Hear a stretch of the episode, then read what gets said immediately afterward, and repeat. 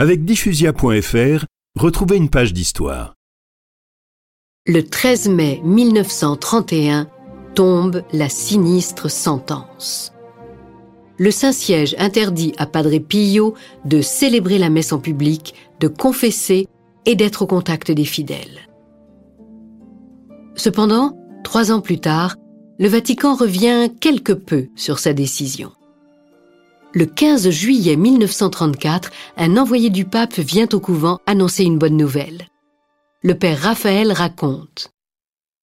L'envoyé annonça que par la volonté du Saint-Père, dès le lendemain, le Padre Pio pourrait célébrer la Sainte Messe en public.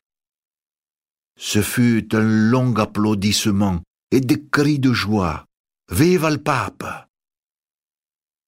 Padre Pio ému et les larmes aux yeux quitta sa place, alla baiser la main de l'envoyé et lui demanda d'une main tremblante de remercier sa sainteté.